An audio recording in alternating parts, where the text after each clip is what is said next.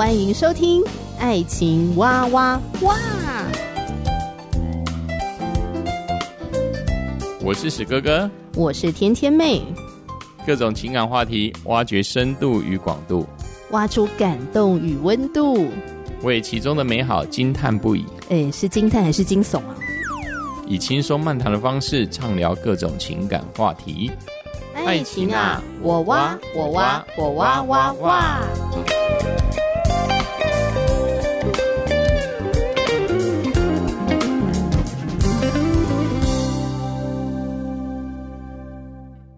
我是史哥哥，我是天天妹。我们今天要继续来聊山道猴子的一生。嗯，这个猴子的一生可是精彩绝伦的，好多点可以聊哦。嗯、没错，没错。上一集我们里提到了他为什么开始衰败，从他衰败，衰败 就是他的金钱使用呢，一直买一些过于他所能负担的事嘛。那我们这一集就讲到了山道猴子的生命的弱点——情感。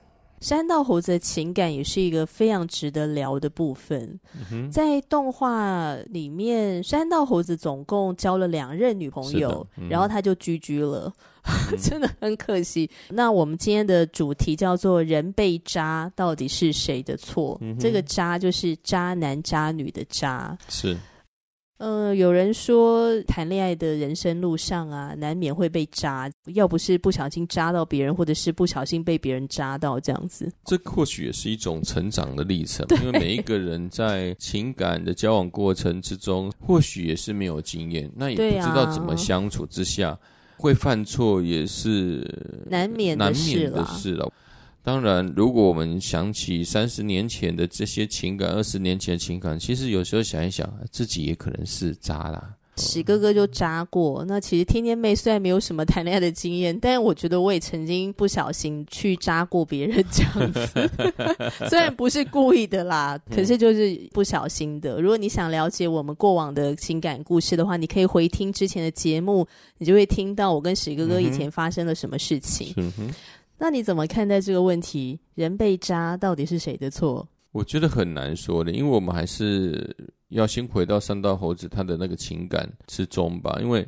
山道猴子的第一任女友是他在网络上也联系嘛，嗯、那就可因为他有一些照片，对呀，或在呃 IG 啦，或者是在一些线动上面，结果他就私讯了嘛。对啦，在他社群上，然后正妹就自己来私讯。对对对，正妹就来私讯。但之后山道猴子觉得，他刚开始还是有警惕啊，他就觉得说，你怎么妹来了？之后他又，他有警惕吗？没有没有，他有去观察，他就是。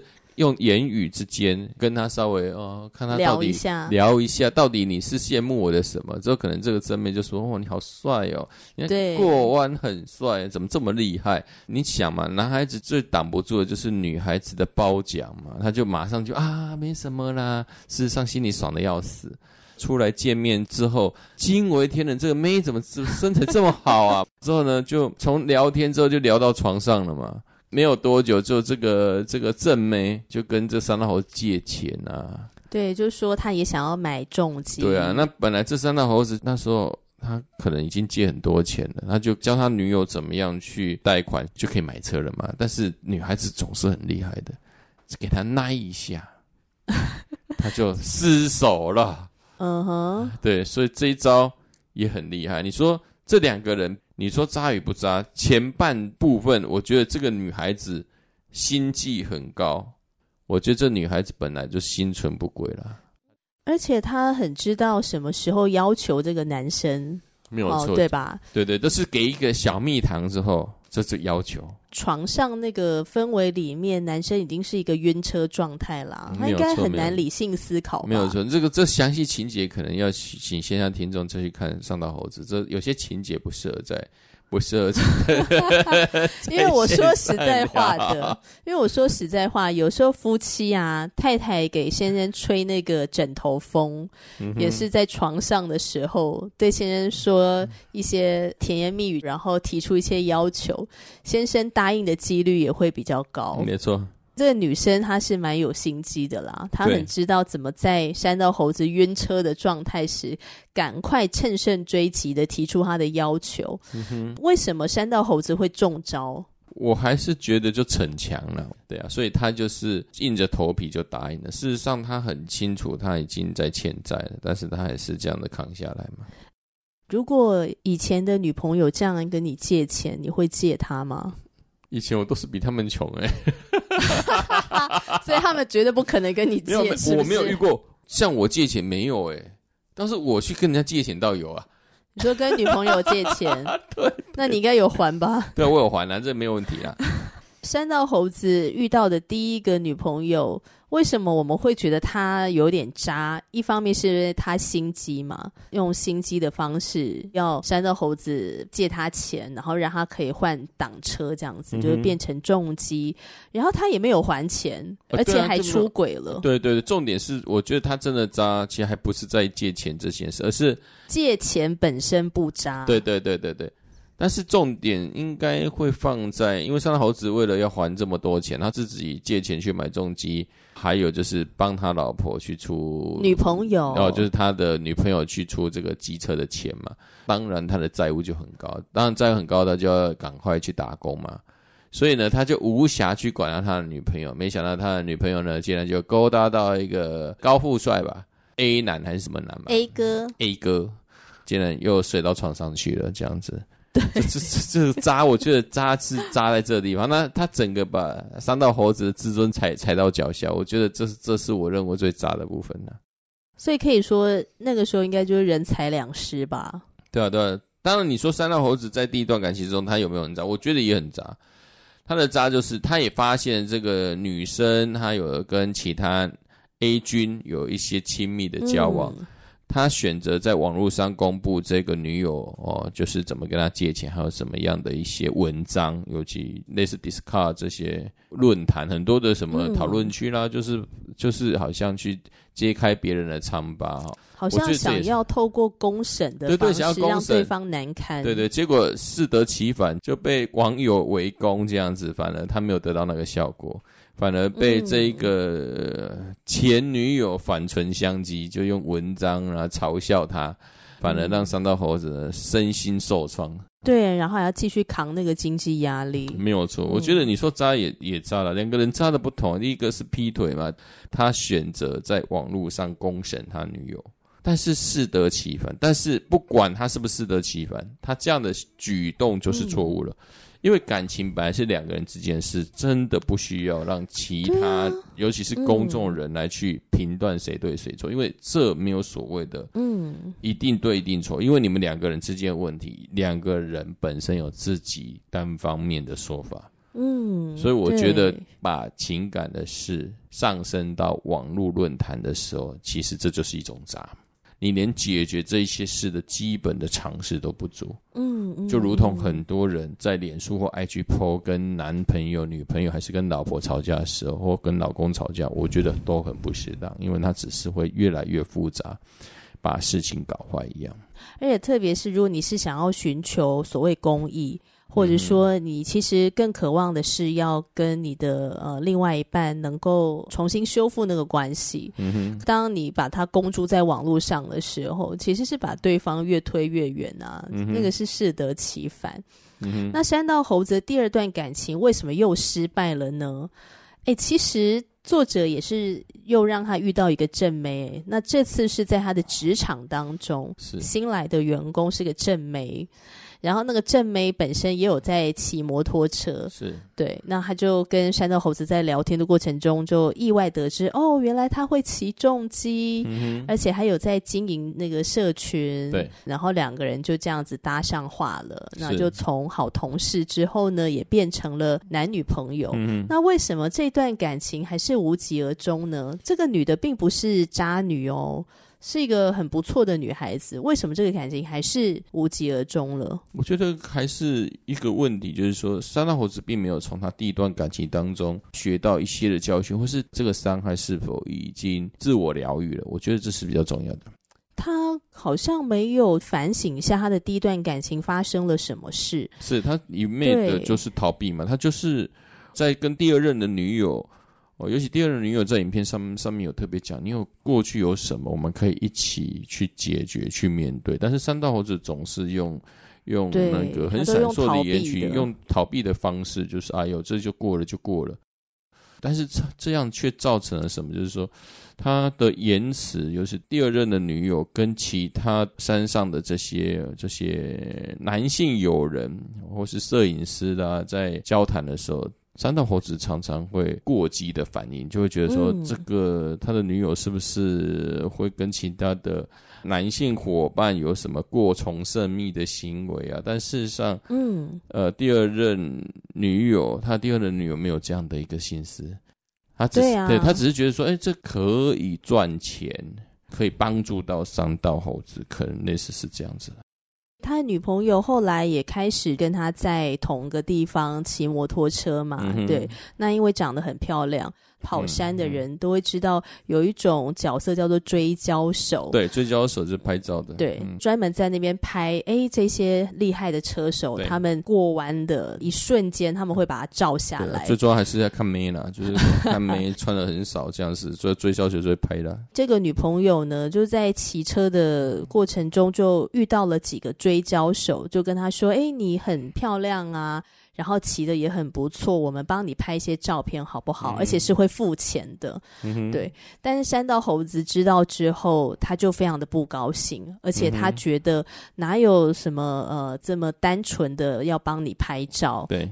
那女朋友就觉得说你想太多了，就只是一个外拍工作，而且他又可以有一些的收入嘛，这样子。嗯我们刚刚提到的山道猴子，他在第一段感情结束之后，他没有去反省他第一段感情为什么会失败，他跟他前女朋友到底发生了什么事情？他没有去静下来去整理对，没有去整理，然后没有去面对那个创伤，是，所以在第二段感情的时候就会非常的没有安全感，对，就过激反应。对，那这个没有安全感呢，他就会出现一些情绪勒索的情况。嗯所以后来第二段感情也被他自己弄没了，是，对、啊，受不了了，因为他的第二任女友受不了他这一种，嗯、呃，一直怀疑他，不怀疑怀疑东怀疑西的，反正他一切女友所做的一切的，呃，跟男性友人的事情，他都他都不信任，所以最后就吵架就分手了。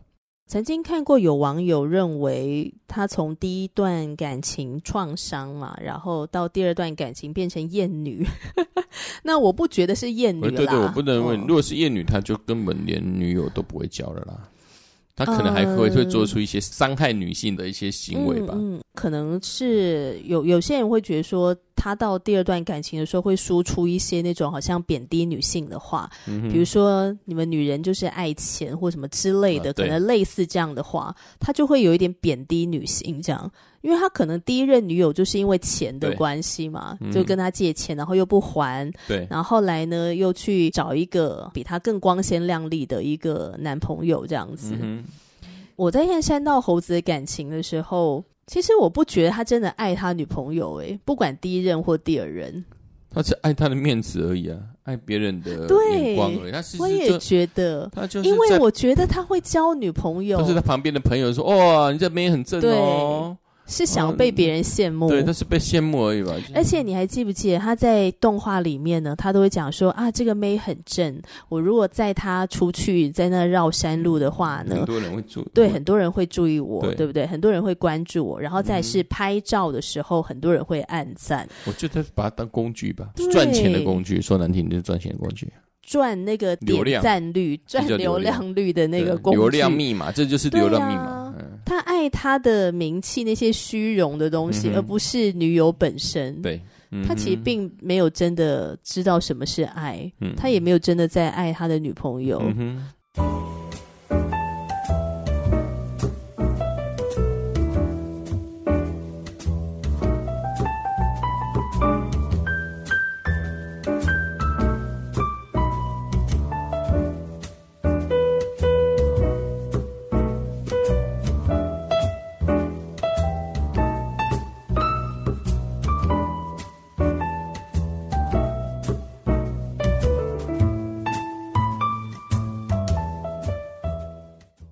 我觉得他的恋爱啊，就这两段都失败，就他的那个自卑感没有真正去面对。对，因为自卑感没有真正去面对，所以他所嗯哦遇到你，不管第一任女友、第二任女友，我觉得这嗯这个他的个性的这个呃缺点，自卑也是也是这两段感情会哦、就是分手的很主要的原因呢、啊。对啊，因为我觉得一个小的自我价值的人，他是可以量力而为的。嗯哼，也就是说，他不会去承诺他很难承担的事情。像他自己已经在贷款，嗯、在还他的重疾的钱，嗯、他还为了那个面子，这个男性的虚荣心，所以帮他的前女朋友付了很多钱嘛，所以后来搞了自己负债，嗯哼，然后甚至连友情啊都有点发生变化跟裂痕。嗯、我觉得自卑的人也很容易就是。另外一个方面就是也会自我膨胀，嗯、我坦白讲了，对，对他没有那个能力，他会还会还是想要把它吃下来，就好像会变成一种骄傲。对对，他会想说，哎，我还有好像自己虽然自己觉得呃，好像自己呃，你说自卑也好，不安全感一样，但是他有时候在下重要决定的时候，嗯、他又会异常的勇敢跟扩张啊，就是很冲。对对对，会让人家很搞不清楚状况，但是他们又不能。接受别人看不起他们，对对，像第二任女友，他想要帮助他，嗯、而且他希望外派去增加一些收入，说他又不能接受，对，而且他会负面的解读女朋友的这些言行举止啊，哦，女生说要去赚钱，或者说女生鼓励他做些什么事情，他就觉得你是不是看不起我？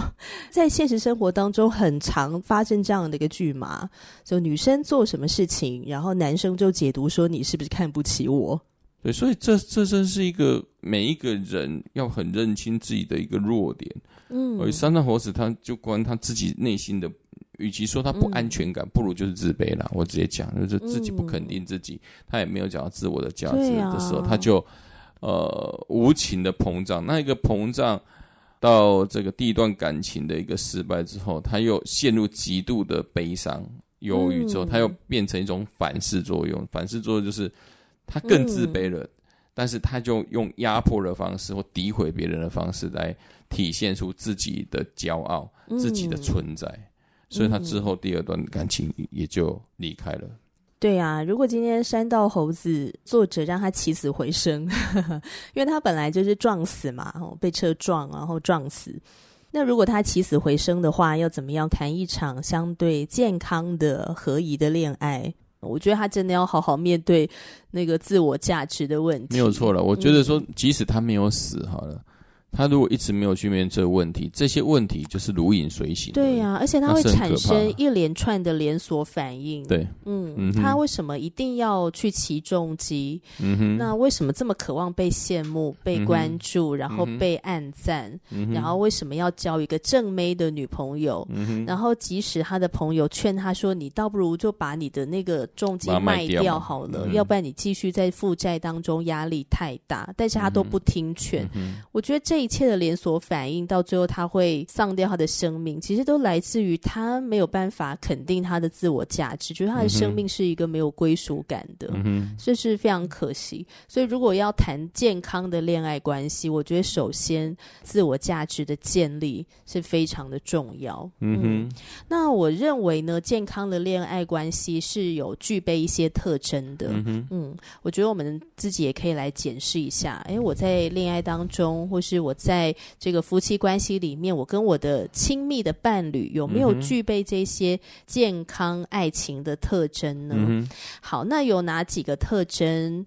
那第一个呢，就是有效的沟通。嗯，对吧？沟通真的是亲密关系里面最最最重要的一环了。你们是不是能够彼此的坦诚，而且很真诚的、有效的沟通，嗯、而且可以倾听、理解跟尊重、接纳对方的观点跟感受？是、嗯，这是非常重要。那山道猴子很显然没有嘛，因为他遇到跟他的女朋友冲突，对他拒绝沟通，逃避，不然不，要不然就是用质问的，对，不是逃避就。就是拒绝沟通，不然就是质问。嗯，质问就是几乎就是骂人了？对对对，就是马上负面诠释对方的意思。你是不是看不起我什么的？那这就是没有好的沟通啊。那一个无效的沟通很难建立亲密关系。是无效的沟通呢，就会很难拥有第二个健康爱情的特征，就是彼此信任。对。信任也是亲密关系非常重要的一环呢、啊。嗯因为它可以帮助我们彼此建立安全感跟那个依赖感嘛。嗯哼，嗯，如果我们彼此信任的话，我就不需要一直查情。你现在人在哪里？你现在、嗯、你现在跟谁在讲话？那你现在在干什么？我不用这样一直查情啊。那山道猴子很显然，他一直查情，他就是在晚上三更半夜，可能他已经下班了，就会你在哪里，或者是会一直一直约，一直约，一直约，一直约。对，对，他有很多那个被害妄想，没错。但但这也我也觉得，呃，也觉得无可厚非，因为他的第一段感情的确是，对，他在忙碌之余，他的那个第一任女友去去去找，呃，嗯，去找 A 哥嘛，所以他他就因为这样子觉得，可能就觉得就那我要好好查清一下这样子，对，所以他就没有面对那个创伤症候群。嗯没有面对创伤，到第二任感情的时候，他就还在那个创伤当中去谈恋爱，嗯、那他就会很容易负面诠释，然后有被害妄想等等。嗯、好，那第三个健康的爱情关系的特征是，可以尊重对方的心理跟生理的界限。嗯哼，嗯。什么是心理的界限呢？就是尊重对方的兴趣啊、爱好啊，然后尊重对方的想法跟观点嘛。是。那生理的界限就是尊重对方，他要去哪里，你不能囚禁他或者不准他去。是。嗯哼。对。那像你看，山道猴子对他第二任女朋友，啊，你要去外拍，不准去。嗯哼。你知道，我都在想说，他为什么不讲？我陪你去，去就好了。对呀，他为什么不当护花使者？好吧，这个是作者的设定，就要一路让他继续在这个负面的状态里面。因为积极的做法就是，那我陪你去啊，哦，对不对？我的女朋友这么棒，我也很开心嘛，就被别人欣赏，我也很开心。那我陪你一起去，嗯哼，这是一个比较积极的做法。那哎。可是我说实在话的哦，如果今天你是那个女朋友，那山道猴子跟你说不要去，不准去，那你会什么反应？其实我的个性是你越不跟，你越不让我去，我就偏去了。对，就是有有些人个性就这样啊。你觉得说会直接跟他对杠，是不是？对啊，对啊，为什么？那我也是自由的啊。虽然我是你的男朋友、女朋友，我你为什么限制我？我也可以去啊，我想赚钱啊。对啊，但难道你你所说的这些问题我没有想过吗？嗯，可能我可能我会认为说，我我可能有，诶，你不知你还不知道我有学过武术哦，我可能是空手道黑带的，黑道几段的。这好像是蛮正常的反应啦，对不对？嗯、就正常人的反应就是觉得你为什么限制我或干嘛？那一段动画会让我联想到，呃，曾经我们那时候还只是男女朋友，嗯、那我跟一个年长的异性长辈。嗯一起去看画展，嗯、哼就只有我们两个单独，然后还拍了一系列很有趣的照片。嗯、那我就大咧咧的 po 在我的社群嘛。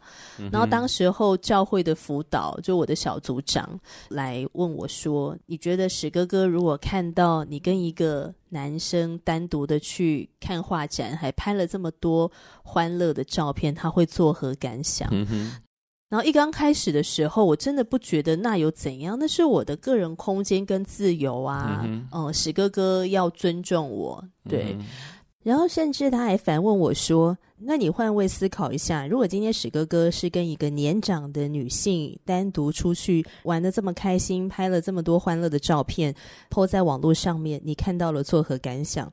我就说：“很 OK 呀、啊，而且如果他们……”意外在这个过程里面擦出火花的话，呃，那我只能说好，你这个是真爱，因为你宁可选择一个比你年长那么多岁的女性，也不选择我。好，那这一定是真爱，那我支持。小组长听了真的无言。嗯、可是后来小组长他就问我说：“嗯，如果今天……”这个行动是会引发对方很不安全感的。那你会愿意为了他的不安全感，也就是说，为了要建立你们两个之间的信任与亲密，而你能够暂时的放下你的这个权利吗？嗯，他就问我这个问题，然后我就说：哇，这是一个非常大，我需要深深思考的问题，嗯，因为的确关乎我个人的权利嘛。对。思考了一下，然后又想到，嗯，圣经的话语说，就是夫妻二人成为一体嘛。就不再是自己个人了，而是一个合一的关系。嗯、那我是不是要去考量到，诶，我今天做的这个举动，到底是会建立我们彼此的合一，还是会导致我们很难合一，嗯、导致我们的疏离，导致我们的关系出现裂痕？嗯、而信任要建立，其实是困难的，他需要花更多的时间。嗯、所以回到山道猴子这个动画，如果今天我是他的女朋友，我发现我的男朋友这么强烈的不安全感，我其实是会放弃的。嗯哼，嗯，可是我不会因此好像就觉得说啊，我必须要什么三从四德男朋友就是我的天，他说的话完全全对，不是。嗯我今天不去外拍，是因为我发现，我如果去的话，你会有非常强烈的不安全感。嗯哼，那我就会说好，那我先不去。嗯哼，嗯，因为这笔钱我没有赚，对我的生活并不影响。嗯哼，对。可是如果我去的话，会让你非常的没安全感。嗯哼，我是会先放下。但是我一定会积极的跟这个男朋友做沟通，你可不可以更多的让我了解你为什么这么的没有安全感？全感嗯、为什么这么害怕我跟异性接触？嗯、所以一定会进入一个更深沟通、有效的沟通在里面。嗯，嗯，尊重对方的心理跟生理的界限，对，嗯、呃，是非常重要的。那第四个特征呢，就是愿意共同成长。嗯，愿意共同成长，史哥，你觉得是吗？对，我觉得这个蛮重要的啊。愿意共同成长，一定是要敞开自己的心胸嘛，愿、嗯、意沟通嘛。我觉得这是一个最重要的东西。嗯，对，你如果愿意分享，你愿意去分享，我相信这就是第一步了。嗯、最怕的就是你关闭你的你的心嘛，你一点不想讲什么，那你在气人家也不知道。嗯如果你连你的心里都不开放，也不分享你心中的感受，我想要一同一同成长，那可能是造空中的楼阁了，嗯、那这个是不可能的事了。嗯，嗯对呀、啊，就如果今天山道猴子可以跟他的第二任女朋友两个可以互相的学习，彼此的鼓励，嗯哼，他们的兴趣都喜欢去骑车嘛，是啊，对，那如果在这个上面可以呃彼此切磋，当然安全是一件很重要的事情啦。嗯、我真的也很不希望大家就因此好，今天我也去当山道猴子，实在太危险了，我真的觉得。好，但是我要我要我要表达意思，就只说那个情侣之间啊，就伴侣之间的共同成长，彼此的鼓励，互相的帮助，嗯，呃，真是非常的重要。如果只有一个人成长，而另外一个人停滞不前，其实往往对关系的经营也会有所困难。因为我也真的听到很多男女朋友分手，也是其中一方持续的成长，但是另外一方呢，就是停滞不前。对，然后怎么推都推不动。嗯嗯，嗯那这样的感情就很容易就会走上分手。嗯，嗯，那关于山道猴子的一生，哎，其实我觉得他可以聊的东西真的还好多。对啊，非常多了。嗯，嗯哼，对啊，包括说什么情绪控制、情绪管理啊，我们说对啊，对对对，情绪 情绪管理、情绪管理呢？对对对，还有所谓的社群社群软体的应用呢？对，表达了，我觉得这些都是很、嗯、好像看似都是很小的一个部分，但是事实上这里却会造成情感之中哦极大的影响。嗯、我觉得好像很多人觉得只是发一个动态有什么了不起的？没有，事实上很多动态一发布可能会把情感。可能两个人之间情感会坠落深渊哦，嗯、都有可能变成本来是个人私事变成公众号、啊、哦，那是很可怕的事。好啊，那如果在听完之后有任何的想法，欢迎你留言给我们。嗯、那我是天天妹，我是哥哥，下集节目继续聊喽，拜拜，拜拜。